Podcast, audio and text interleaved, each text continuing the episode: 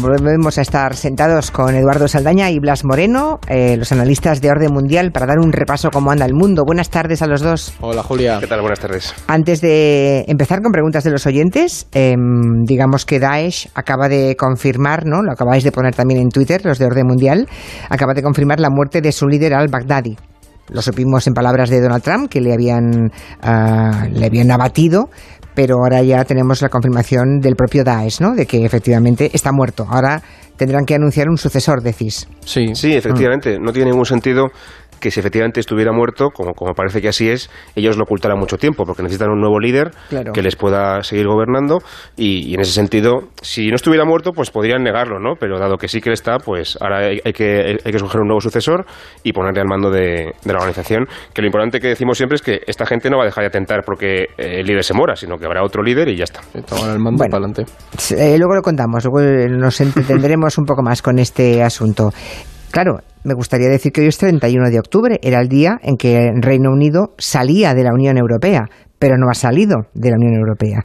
Y ya hay muchos que dicen que ya no saben si algún día saldrán de la Unión Europea. Es una prórroga más, la tercera, y luego elecciones el día 12 de diciembre. Hoy era el día que podíamos decir hasta aquí el Brexit, ¿no? Habría sido para celebrarlo, pero, pero no.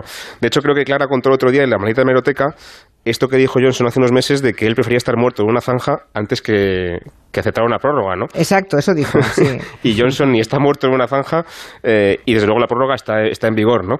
Así que sí, va a haber elecciones y no es que sea un escenario demasiado malo para él, porque, porque es verdad que las encuestas le dan casi 20 puntos de diferencia por encima eh, con respecto al segundo eh, en la lista, con Corbyn, con los laboristas.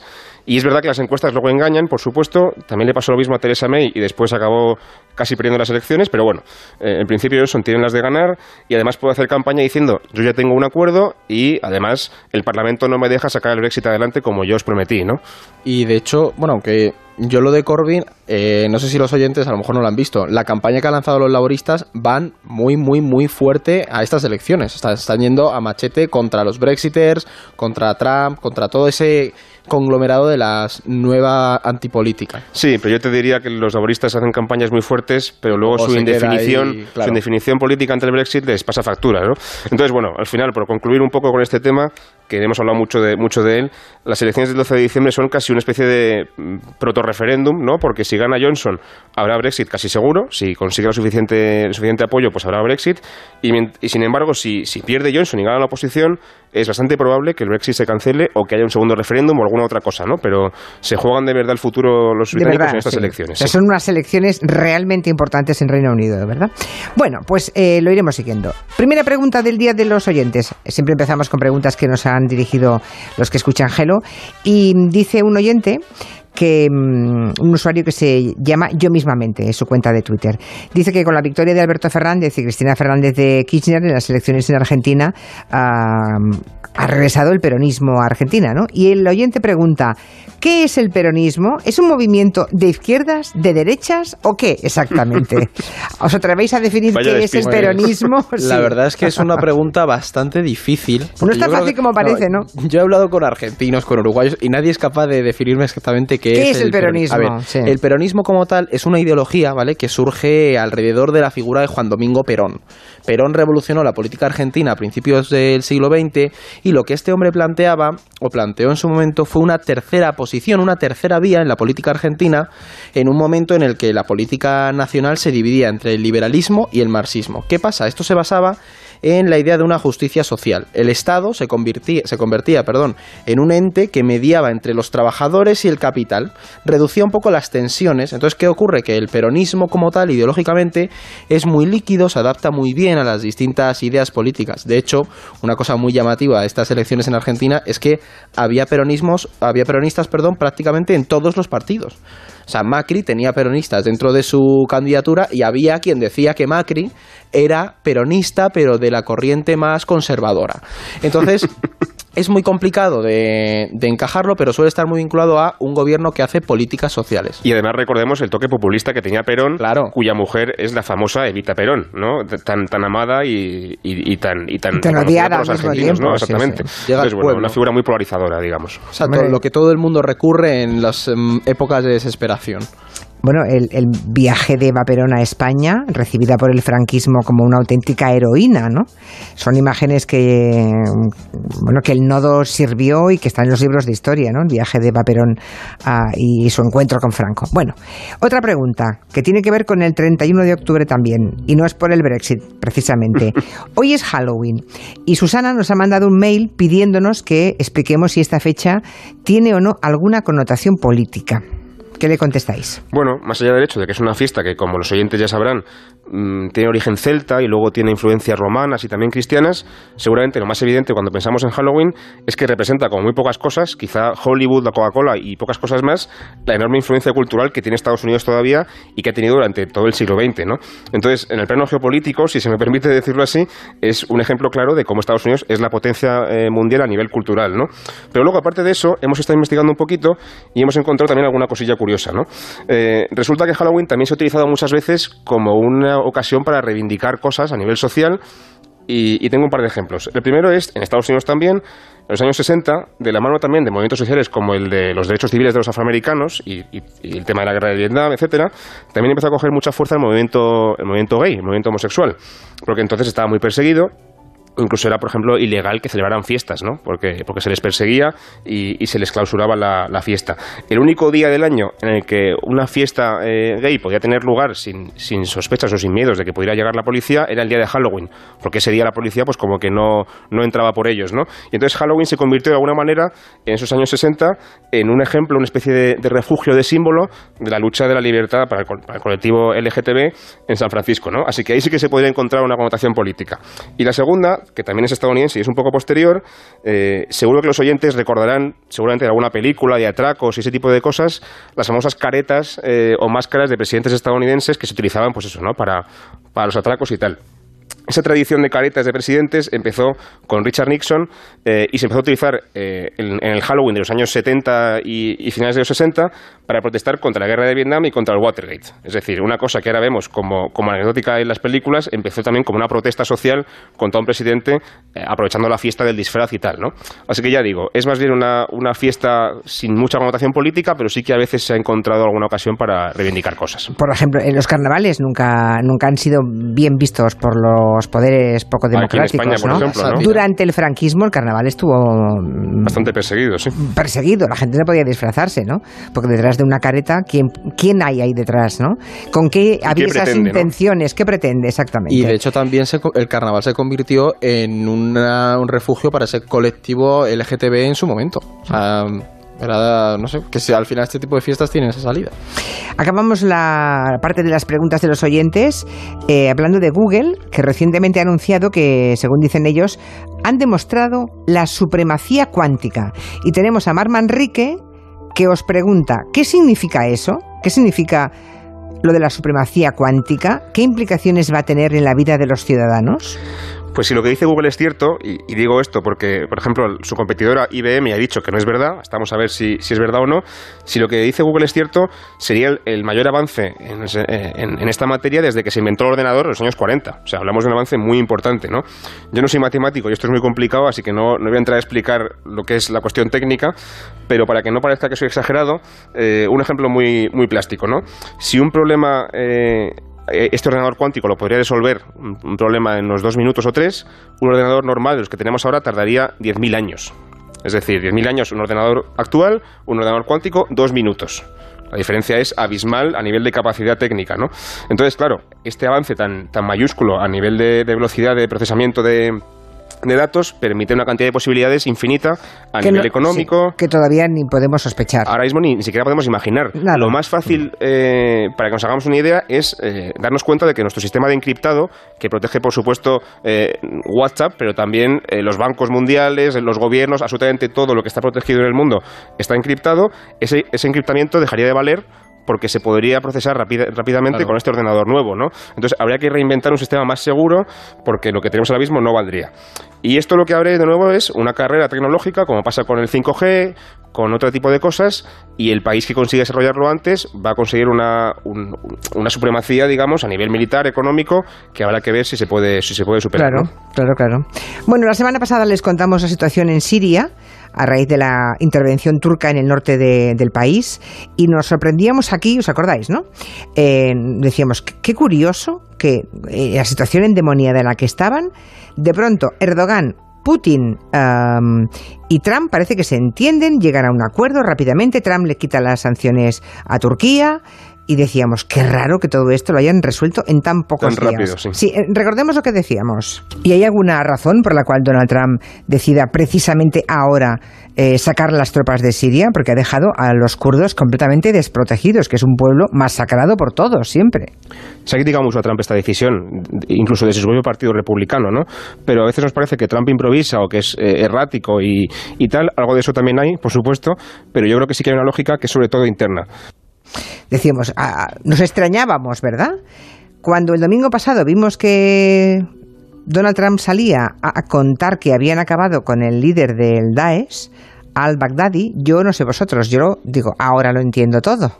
Esto es lo que estaba pasando. Recordemos lo que dijo Donald Trump. Este operativo solo se pudo haber llevado a cabo con la ayuda de otras naciones Quiero agradecer a Rusia, a Turquía, a Siria, a Irak y también quiero agradecer a los kurdos sirios por su respaldo. Fue una misión muy, muy peligrosa bueno, blanco y en botella. O sea, no entendíamos esto. ¿Cómo es que rápidamente, pues ahí estaba, estaban tramando lo que hemos sabido, ¿no? Eh, la muerte de al-Baghdadi, que fue acorralado por las tropas estadounidenses, estadounidenses y que se inmoló con un cinturón de explosivos. La pregunta es, ¿por qué era ahora el momento de acabar con el líder de Daesh? Porque seguramente lo tuvo a tiro, nunca mejor dicho, hace algún tiempo, no lo sé. Bueno, lo que sí que hay que decir que pone de acuerdo a Rusia, a, Irán, a Estados Unidos, es que no les gusta Daesh, que están en contra del yihadismo. eso está claro. Es, un enemigo para todos ellos y para todo el mundo en realidad, así que eso sí que les pone de acuerdo a todos, ¿no?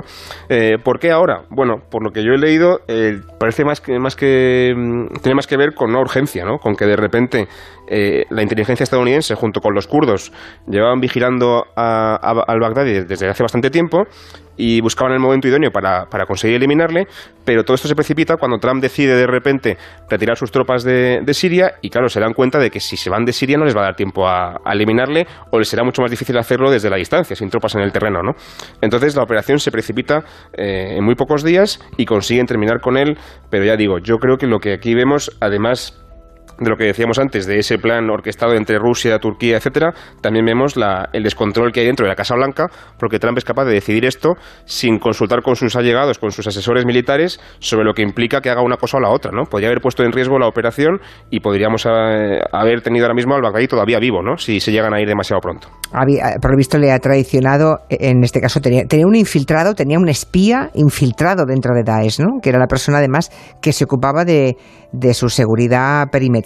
O sea, estoy leyendo todas las historias al respecto y la verdad es que es apasionante este episodio. se trabaja muchísimo, claro, no es, no es fácil pillar a una persona así, que además cambia de ubicación cada dos por tres, sí, sí. entiende que está amenazado y, se protege muy bien, ¿no? Y además he, leído que ese espía que contactó con Estados Unidos, por lo visto buscaba la venganza porque él mismo fue maltratado y toda su familia por el Daesh, ese espía contactó con Estados Unidos para ofrecerse a ser el intermediario que les llevara a acabar con él y como no se lo creían, tuvo que conseguir una prenda íntima de al-Baghdadi, enviarla a Estados Unidos y efectivamente encontraron restos que por el ADN supieron que sí, que era de al-Baghdadi. Por tanto, le creyeron y a partir de ahí siguieron sus indicaciones. Es una historia tremenda. Pero más allá de la relevancia de esta muerte, que la tiene desde luego y mucho, también se habla mucho en los últimos días de que Donald Trump ah, ha usado un determinado estilo para anunciar eh, esa muerte muy diferente del que usó Obama en su día para anunciar la de Osama Bin Laden.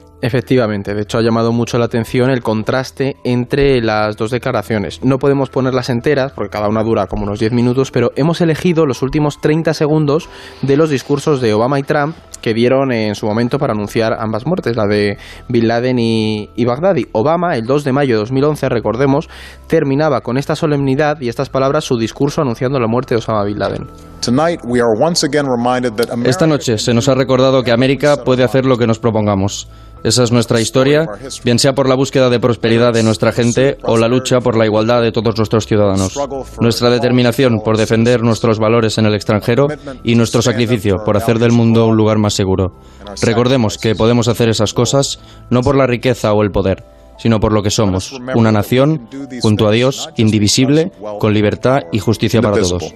Ah, esto, fin, es un, un mensaje de una enorme solemnidad para anunciar que has acabado con, un enemigo público número uno, ¿no? Claro, es decir, es el mensaje de, de lo que entenderíamos por un presidente de, la nación más poderosa del mundo dando una noticia así, porque estuvo muy marcado por la mesura, el recuerdo de los muertos por el terrorismo y lo que es más relevante, fue una llamada a la unidad de, de la nación. Ahora vamos a escuchar las últimas palabras del discurso de Trump anunciando la muerte de al-Baghdadi y luego hablamos a ver qué diferencias encuentran los oyentes.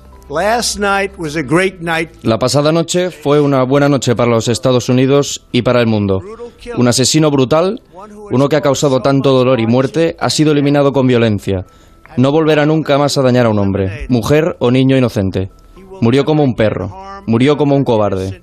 El mundo es ahora un lugar más seguro. Que Dios bendiga América.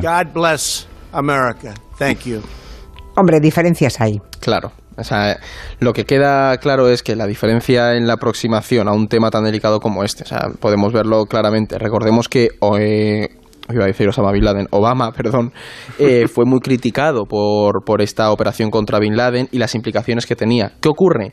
Que el discurso de Trump, eh, él no para de, o sea, no para hablar de, de la operación y llega incluso a, a, hacer referencias a cómo Bagdadi gritaba y lloraba mientras corría y huía. Al final lo que sí, acaba... Sí, que moría como un cobarde lloriqueando. Claro, y de hecho te llega a describir durante el discurso cómo Bagdadi cogió a sus hijos y los puso como escudo. Entonces que al final lo que provoca es una banalización de un asunto que en el fondo es, es serio, porque se ha intervenido, se ha hecho una operación militar y en su momento tuvo muchísimo peso. Y no solo, también una humillación para, claro. para el mundo musulmán y en particular para, para, los yihadistas, que sienten como su califa, así lo llaman ellos, ha, ha, sido asesinado de una manera tan, tan humillante, ¿no? Así que bueno, no esperemos que se lo tomen claro, demasiado bien, ¿no? no es, claro, claro, no es claro, lo mismo claro. enmarcarlo en una lógica de conflicto y de combate en la que se ha llevado a cabo esta operación y punto a voy a hacer sangre sobre esto. Entonces, al final, pues queda ahí un pozo. Ahí queda, ahí queda. Bueno, ¿qué implicaciones puede tener la muerte para el Daesh? Porque en su momento cuando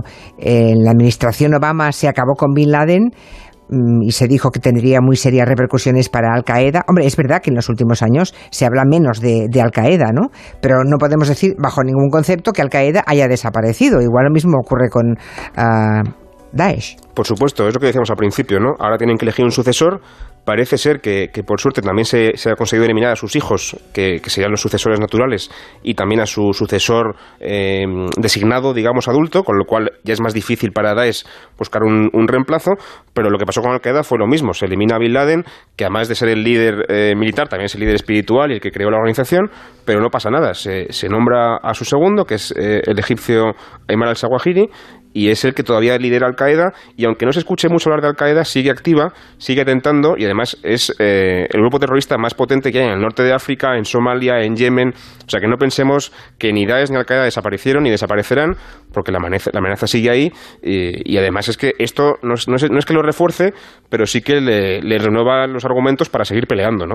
Tenemos otro, otro añadido de este asunto que son los yihadistas retornados. ¿no? Durante años hemos estado asistiendo a noticias de eh, ha huido a Siria, fulanito, no se lo han llevado, ha ido a Siria. Bueno, los yihadistas de origen europeo que se fueron a combatir con el Daesh en su momento, ahora están, los que han sobrevivido, están detenidos en Siria. Eh, cuando Turquía lanzó la ofensiva contra Siria, aquí ya hablamos de que aquellos, aquellos que habían detenido eh, podían aprovechar la entrada de Turquía para fugarse, ¿no? Y quizá volver a intentar atentar en Europa. Vamos a ver cómo se está gestionando todo esto, ¿no? ¿Qué se hace con los ciudadanos que se fueron a hacer allí la yihad? Por ejemplo, con los españoles que están allí, porque hay gente de nacionalidad española que se fue a, a luchar con el Daesh. Claro, pues se está gestionando, podríamos decir, malamente, porque no nos vamos a engañar. La cuestión es un tema realmente complejo porque al final los países miembros, sobre todo en Europa, no saben realmente cómo lidiar con ello de una manera correcta. Son muchos los países europeos que o se están negando a repatriar a estas personas o están estableciendo filtros y seleccionando algunos muy concretos. A pesar de que tienen derecho a volver como ciudadanos europeos. Exactamente, porque es que toda esta política choca contra esos derechos básicos que tienen por, por su origen. ¿Y qué ocurre? De hecho, en las últimas semanas han empezado a salir noticias en distintos medios han publicado reportajes sobre la vida de las esposas de esta yihad. Eh, de hecho, dos reporteros del New York Times se adentraron en el campo de Al-Hol, que es uno que hay en el norte de Siria, es considerado uno de los principales, y hablaron con algunas de estas mujeres. Así respondían a sus preguntas. ¿Habéis oído las noticias sobre la operación turca? Sí, y estamos esperándoles. A nosotras nos viene bien. ¿Por qué es bueno? Porque traerá un nuevo califato, si Dios quiere. Si tuvierais la oportunidad de escaparos, ¿lo haríais? Sí, 100%. Nuestros hijos están en el camino de Alá y el Estado Islámico no desaparecerá nunca. Queremos que transmitas todo al mundo. El califato volverá y conquistaremos más tierra. Lo que vemos con esto es que la ideología sigue muy presente en... Pelos de punta, ¿eh? Y lo dicen mujeres, ¿eh? Claro. Que son tratadas como bueno, como ciudadanos no de segunda, de tercera, lo último en el estrato social. Justo, es que además eh, la ideología sigue muy presente en sectores de estas esposas del califato, porque no es algo que compartan todas, pero sí que tiene un peso ideológico muy fuerte. De hecho, la reportera española Natalia Sacha publicaba también un artículo desde este mismo campo en el que contaba cómo se habían empezado a organizar bajo las órdenes de una emir y, que imponía toda la, la sharia dentro. Es decir, solo en este campo hay más de 70.000 personas, mujeres y niños en su mayoría. Es decir, ¿Qué hacemos con los nuestros, digamos, ¿no? O sea, con los que tienen nacionalidad española, pues igual que los franceses tienen franceses y los alemanes alemanes. Hay un gran debate ahí porque es verdad que de esos 70.000 que decía Eduardo, en torno a 10.000 son extranjeros y muchos de ellos son de países de la Unión Europea. Hay debate, ¿no? El Reino Unido, por ejemplo, eh, se ha negado a repatriar a, una mujer británica que, quería volver a su país. Francia Mm, quizá argumenta que es mejor llevarles a Francia y encarcelarles allí, pero es verdad también que, las cárceles se convierten en un lugar de, radicalización muy importante. Y hemos llegado a ver en Francia un problema muy, muy grave, que es que los mismos carceleros franceses también se radicalizan y acaban convirtiéndose en yihadistas, con lo cual les metes aquí en tu casa para, gestionar el problema eh, como es tu responsabilidad, pero eso también se te puede ir de las manos, ¿no? En el caso español, por apuntarlo, España está trabajando en la repatriación de, de, las tres mujeres que hay en este campo, bueno, ahora ya dos de ellas no, y los 17 menores que las acompañan. Es decir, son madres de algunos de ellos y también son chavales que han adoptado durante este conflicto.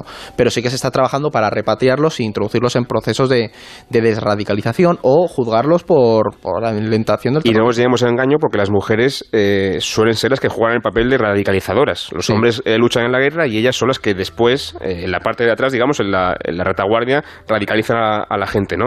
Así que no, no, no, es fácil, no siempre son inocentes, digamos. No es nada fácil. Bueno, em, desde hace unas semanas en Irak también hay una ola de protestas. Hacía muchísimo tiempo que, Irak no, vivía algo parecido, ¿no? La desigualdad, ¿eh? lo de siempre, la situación económica, eh, la falta de futuro ha llevado a los jóvenes a las calles.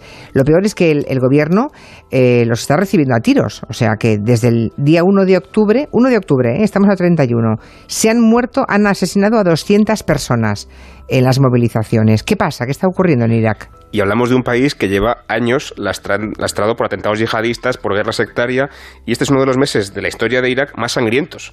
Y es el gobierno, no es ni, ni la yihad, ni la guerra, ni nada, es el gobierno que está disparando contra la población, ¿no?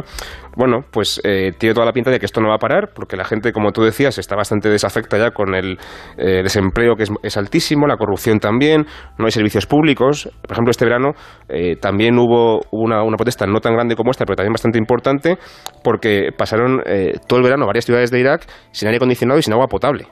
Imaginemos lo que es, eh, perdón, sin electricidad. Entonces, imaginemos lo que es pasar un verano en Irak sin agua y, sin, y sin luz, ¿no? Y entonces, claro, es, llega un momento que es, es insalvable, ¿no? Lo que creo que va a pasar más inmediato es que el, el gobierno va a caer, porque lo van a, lo van a hacer, lo van a derribar. Eh, sus aliados políticos, pero veremos a ver si esto se soluciona pronto y no tiene nada de pinta, siendo pesimistas, pero, pero no tiene nada de pinta de que se solucione pronto, la verdad. Lo último, muy rápidamente, en un minuto, en la otra punta del mundo, en Colombia, hay una buena noticia y es que el domingo pasado hicieron elecciones municipales y por primera vez en la historia tienen en Bogotá una alcaldesa, una alcaldesa muy guerrera Em, Claudia López se llama, que se ha hecho ah, con el mando de la capital del país, que bueno es una candidata mm, ecologista, feminista, lesbiana, ¿no? Parece que hay un punto de inflexión ahí. Sí, totalmente. Esto es un hito histórico porque además Claudia López eh, ha estado liderando durante años, luchando contra la corrupción, por los derechos de las personas LGTB, concienciando de la necesidad de defender la fauna, flora y el medio ambiente colombiano. Entonces, ha habido también un giro dentro de la propia izquierda colombiana, que ha estado siempre muy centrado en, en las tesis y las lógicas del conflicto.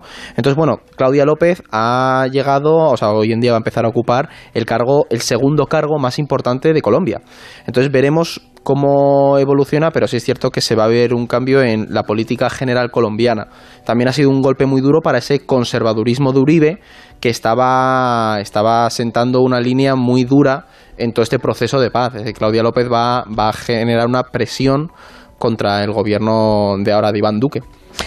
Pues ya lo saben, cualquier duda que tengan sobre política internacional pueden convertirlo en pregunta para el orden mundial, pueden enviarlo a las redes sociales de Gelo, pueden enviarlo, enviarlo a nuestro correo o pueden hacer contacto de arroba elordenmundial.com. Hasta la semana que viene. Adiós. Gracias, Eduardo. Adiós, adiós.